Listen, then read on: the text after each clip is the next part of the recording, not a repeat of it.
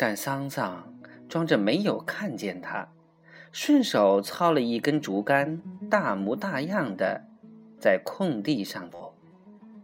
首先发现桑桑的是蒋一伦老师，那时他正在树荫下的一张竹椅上打盹儿，觉得空地上似乎有个人在走动，一侧脸就看见了那样一副打扮的桑桑。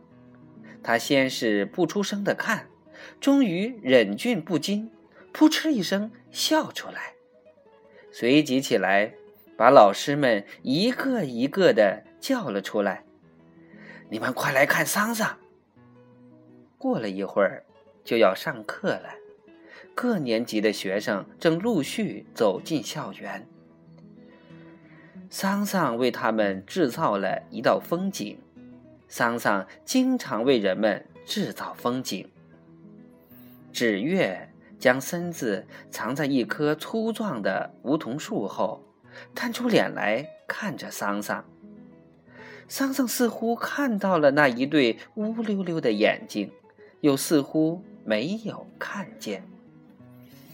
空地周围站了许多人，大家都兴高采烈地看着。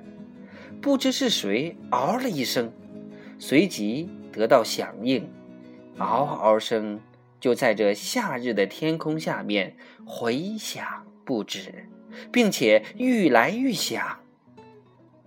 桑桑好像受到一种鼓舞，拖着竹竿，在这块空地上，小疯子一样的走起圆场来。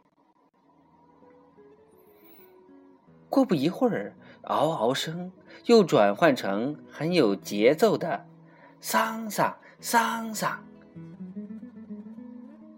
桑桑就越发起劲儿的走动。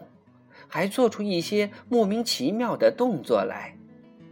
桑桑将这块空地当做了舞台，沉浸在一种贯穿全身的快感里。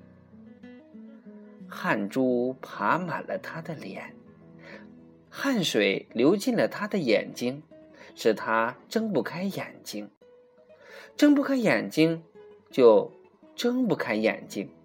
他就半闭着双眼打着圆场，或许是因为双眼半闭，或许是因为无休止的走圆场，桑桑就有了一种陶醉感，和那回偷喝了父亲酒之后的感觉一模一样。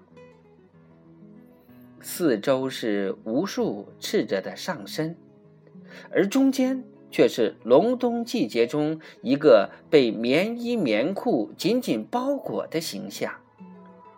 几个老师一边看一边在喉咙里咯咯的笑，还有几个老师笑得弯下腰去，然后跑进屋里喝口水，润了润笑干了的嗓子。